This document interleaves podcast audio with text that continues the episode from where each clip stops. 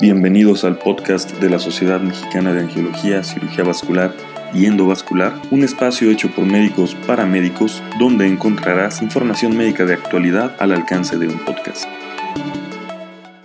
Hola, bienvenidos a este espacio del podcast de la Sociedad Mexicana de Angiología, Cirugía Vascular y Endovascular. Los saluda nuevamente el doctor Rodrigo Garza y el día de hoy tenemos de invitado al doctor Erasto Aldred, angiólogo, cirujano vascular y endovascular en la ciudad de San Luis Potosí. Bienvenido, doctor Aldred. Muchas gracias, Rodrigo. Muchas gracias por invitarme. Te agradezco.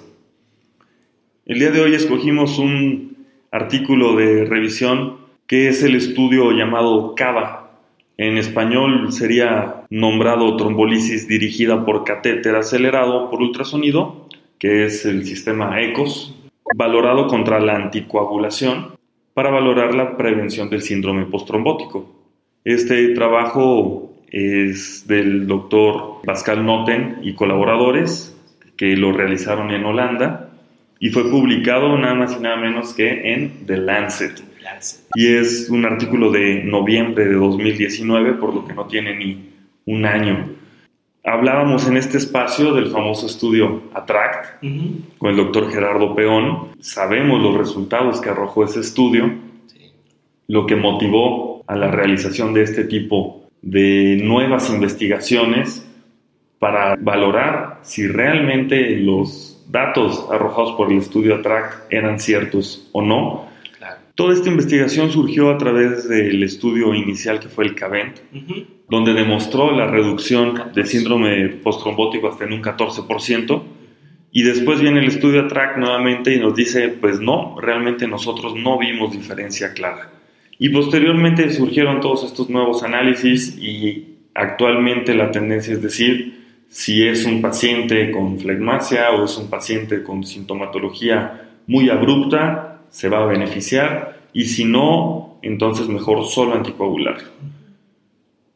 ¿Realmente esta es la práctica que se lleva hoy en día o cuál es el panorama actual sobre el manejo de trombectomías? Muchas gracias, eh, Rodrigo. Sí, efectivamente, eh, estos estudios, tanto CAVENT, posteriormente ATRACT y ahora tenemos CAVA, han tratado de demostrar que la incidencia de síndrome postrombótico puede ser reducida con algún tipo de intervención. En CABEN tenemos la trombolisis dirigida por catéter, en el ATRAC tenemos la trombolisis eh, auxiliada por ultrasonido y este estudio, eh, el CAVA, en donde también tenemos eh, trombolisis apoyada por ultrasonido, pero más algunas otras intervenciones que ahorita vamos a, a platicar un poquito más. La práctica hoy en nuestro país creo que sigue siendo solamente aquellos pacientes que tienen eh, flegmasia o pacientes que tienen una trombosis proximal, con ahora la clasificación de trombosis de la extremidad inferior, la LED, la, trombosis tipo 3 o 4 de, de, la, de esta clasificación, eh, pues se decide intervenirlos, ya sea trombolisis eh, con spray, con, dirigida por catéter, eh, trombolisis ayudada con ultrasonido o también operarlos. La, la, cirugía creo que sigue siendo un armamento válido y de mucho, mucho poder en nuestro país. Este, los cirujanos en, en nuestro país sabemos hacer las trombectomías venosas tenemos eh, experiencia, nos enseñaron, nos entrenaron a hacerlas, entonces ahí está también ese, ese, esa arma. El estudio CAVA es un estudio multicéntrico, se hizo de forma aleatorizada, es un estudio ciego, tuvo ocultamiento de asignación y es de grupos paralelos. Este es un estudio que intenta demostrar superioridad, intenta demostrar que la trombectomía farmacomecánica es superior al tratamiento convencional, por lo que tomaron pacientes diagnosticados por primera vez con eventos de trombosis venosa profunda en el sector iliofemoral, que, sería el famoso LED 3. No voy a tomar un breve momento para platicar de la clasificación LED. El LED 1 es una trombosis solamente en la pantorrilla, el LED 2 en el sector femoropopliteo, el LED 3 en la femoral común o vena ilíaca y el LED 4 es la que involucra ya la cava. Simplemente es por sectores, ¿no?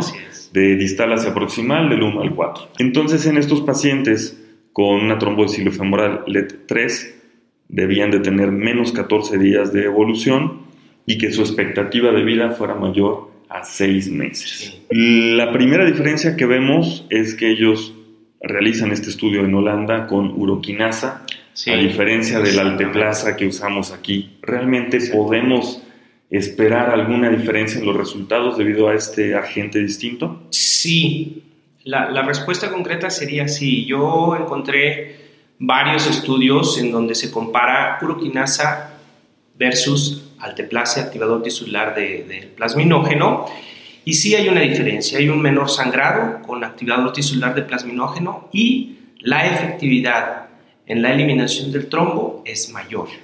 Entonces sí hay una diferencia comparando la uroquinasa contra el alteplase. Y por otro lado, en nuestro país no hay uroquinasa. Lo que tenemos es activador tisular del plasminógeno, que es lo que usamos regularmente. Entonces, sí, sí hay una diferencia y es muy importante eh, la, que puede, eh, no podemos comparar una cosa con otra, creo. Al momento de colocar la terapia ECOS, se manejó a los pacientes con un bolo de 25.000 unidades y después se mantuvo con 100.000 en infusión continua y su heparina para evitar las trombosis paradójicas. Pero hablando de lo que tenemos, ¿cuál es la dosis que habitualmente se decide? Generalmente lo que recomiendan es 20 miligramos de activador tisular del plasminógeno. Alguna solución hay quien dice 100 mililitros, hay quien dice 500 mililitros de solución salina y dejarla en infusión para 24 horas. A las 24 horas revisar al paciente, llevarlo a la sala de hemodinamia, hacer un flebograma y tomar la decisión si se sigue por 48, 72 máximo eh, horas el, activador tisular del plasminógeno y ahí parar. Y hay una diferencia con cava. Ellos la llevaban a, la, a la flebografía muy frecuentemente, estuvieron interviniendo de esa manera al paciente muy frecuentemente. El tema del bolo inicial es una situación que todavía se discute, sí. Eh, la seguridad de administrar este bolo y definitivamente puede ser una limitante respecto al número de complicaciones claro. encontradas. Aumento del riesgo de sangrado de forma importante y hay quien te recomienda también 10 miligramos de, de activador tisular de plasminógeno de bolo y dejar los 20 para las 24, las 24 horas restantes. Y a diferencia del estudio ATTRACT, aquí fueron mucho más agresivos con la colocación de stent. Sí. En este estudio decidieron colocar stent a todos los pacientes que tuvieran una estenosis residual arriba del 50%. Claro. Fueron 91 pacientes tratados mediante ECOS y 93 pacientes tratados de forma conservadora. Y el síndrome postrombótico se presentó en el 29% de los casos del ECOS y en 35% Sí. de los casos en la- el tratamiento conservador. Realmente esta diferencia, pues de forma inicial nos dio cierta ventaja hacia el ECOS, a diferencia del Claro. el estudio ATTRACT. Claro. Tenemos en, en este estudio, eh, se llevó a cabo en siete años. Fue hecho desde el 2010, mayo del 2010, a septiembre del 2017. O sea, es un largo tiempo, eh, siete años, en donde si ahora vemos que en un año cambian las eh, sugerencias de tratamiento de los pacientes. en Y la experiencia del médico, que es otra cosa importantísima. en siete años, esto, esto es, es, es mucho tiempo, me, me parece a mí, es un largo tiempo. Y también eh, algo muy importante en el CABA es que los pacientes que fueron eh, randomizados hacia la rama de eh, una intervención de catéter de trombolisis ayudada por catéter con ultrasonido, le permitieron al médico hacer lo que él decidiera de acuerdo a su criterio. O sea, él podía ponerle un stent, él podía hacerle una endoflebectomía, él podía hacerle una aspiración del trombo, él podía hacerle lo que él quisiera, lo que él considerara correcto, sin ninguna otra cosa. Era el criterio médico y seguramente era un buen criterio, ¿no? Pero a los otros pacientes no les hicieron nada, ¿no? O sea, el, anticoagulante, que también ese es otro tema que seguramente vamos a tocar ahorita, y este, nada más. Entonces, eh, me parece a mí un poco eh, que no está bien delimitado los criterios con los que se decidió hacer algún otro procedimiento a estos pacientes que se derivaron a la rama de trombolisis ayudada por ultrasonido. Hablando sobre la hemorragia mayor, que es el otro tema que siempre discutimos con la trombolisis y que todos tenemos algún colega que le ha pasado este, y no es tan raro como de repente nos quedamos con esa seguridad. Solamente hubo hemorragia mayor en los pacientes tratados con la trombectomía farmacomecánica y no hubo hemorragias mayores en los pacientes tratados de forma conservadora. ¿Debemos de ser más cautelosos entonces? Yo creo que debemos de ser, sí, más cuidadosos, pero sin embargo, eh, las recomendaciones actuales a, quienes hacemos o a quienes hacen la trombolisis eh, ayudada con ultrasonido, pues es disminuir un poco la dosis. Hay quien dice que a la mitad, o sea, en lugar de 20, ponerle 10 miligramos, además del sistema eh, de fragmentación ultrasónica, e ir vigilando, ir vigilando al paciente. Y definitivamente el fibrinógeno, que es el punto claro. Pero la situación es que ellos encuentran que esta hemorragia mayor se presenta 10 días después. Sí, eso es muy raro, ¿eh? Eso es muy raro porque eh, a lo mejor conviene entrar en, en, la parte de los anticoagulantes. Si le revisamos el CABA, o sea, ¿qué anticoagulante usaron? El que sea. El que sea. Todos todos. que es la primera limitante de este trabajo. Sí. Dejaron escoger antagonista de la vitamina K, directo, este, dabigatran. Y el hecho de que haya sido con tantos días después, hubo quien dijo, bueno, realmente esto fue un sangrado mayor asociado a trombolítico o anticoagulante, porque ya había pasado la vida media del tratamiento con el trombolítico. Exactamente, el trombolítico tiene una vida media muy corta. Eh, cuando vas a retirar el, introductor, digamos, o que, vas a, que ya tienes planeado retirar el sistema eh, de ultrasonido, pues cuatro o seis horas antes que cierres la, infusión te da una, buena seguridad, ¿no? Entonces, diez días después, ¿qué tanto se puede eh, asignar este sangrado directamente a la utilización del, sistema de, intervención, el, sistema de ultrasonido, ¿no? Con la trombolisis. No lo sé, yo no estaría muy seguro de que esto es directamente relacionado. Sin embargo, nada más sucedió en esos pacientes. En los otros no. En los otros no pasó. Así es. Entonces, tal vez necesitamos estudiar un poco más a fondo farmacológicamente la asociación entre los dos medicamentos y que esto sea por la asociación de medicamentos, no tanto por la técnica quirúrgica. Claro y ver si esto pasa también con el alteplasa. Así es. Porque nuevamente ellos utilizaron uroquinasa. uroquinasa. Así es. Otra limitante fue respecto a esa libertad tan abierta que se le dio a los médicos, pues llegó el paciente que le dijeron, bueno, a ti te tocó el grupo de tratamiento médico y no. No, gracias. Yo quiero que me operen. Sí, claro. Porque lo entendería. Si yo tengo 24 horas y tengo la pierna hinchada y sé que hay un procedimiento que tal vez me ayude a mejorarlo, naturalmente los pacientes lo van a desear. Sí, esa es una de las limitantes, creo yo, de este, de este protocolo CABA. Eh, tuvieron un abandono o una eh, salida de pacientes mayor de la que ellos esperaban. Eh, iniciaron 77 pacientes en la rama que era con ultrasonido y 74 en la rama que era de tratamiento con anticoagulación y de estos terminaron 58 en la rama de ultrasonido y 57 terminaron en la rama de antipoblación. Hubo muchos que abandonaron, otros que al momento, que les, porque los, los eh, randomizaban en el sitio donde los veían y entonces ya le decían, ok, a ti te toca este, irte a operar, pero te vas a ir a operar no en esta ciudad porque aquí no operamos en este hospital, te vas a ir al hospital fulano. Y decían, no, no, no, yo no me voy. O al contrario, los randomizaban en una ciudad en donde les decían, ok, aquí sí operamos, pero te tocó tratamiento médico. No, gracias. Esto podría confundir un poco y, y hacer un sesgo en este, en este estudio CAVA. Algo interesante, o al menos que me llamó mucho la atención, es que ellos utilizaron una media de compresión alta, 30-40, pero solo hasta la pantorrilla. No la habitual media antitrombótica ni la pantimedia. Realmente, forzosamente tenemos que usar una media hasta arriba.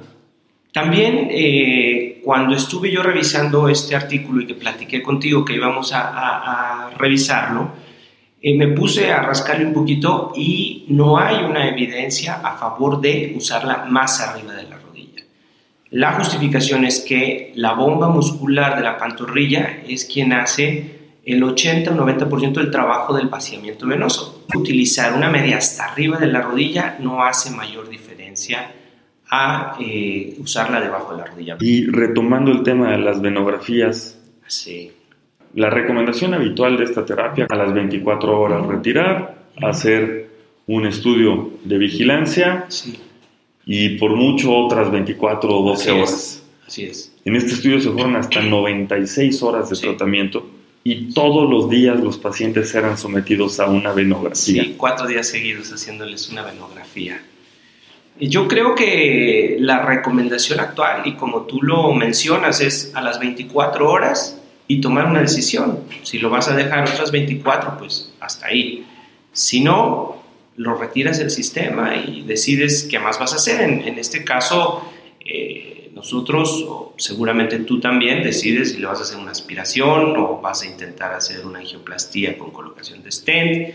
En fin, pero yo creo que a las 24 horas se tiene ya bastante información y ya más o menos sabes por dónde va a ir el paciente, cómo va a responder. Pues el promedio de días de evolución en los pacientes fue de 10 días. Sí.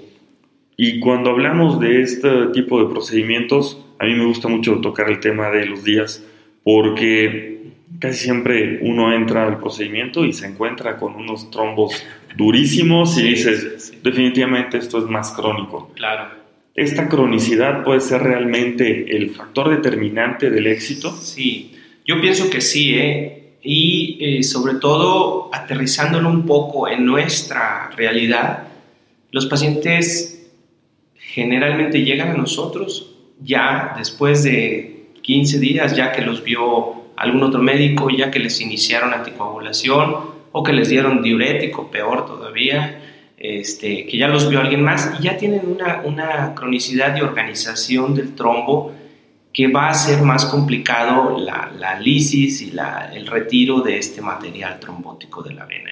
Definitivamente es muy importante el, tiempo. Utilizan también la escala de Villalta, hemos hablado ya eso como una limitante de muchas veces.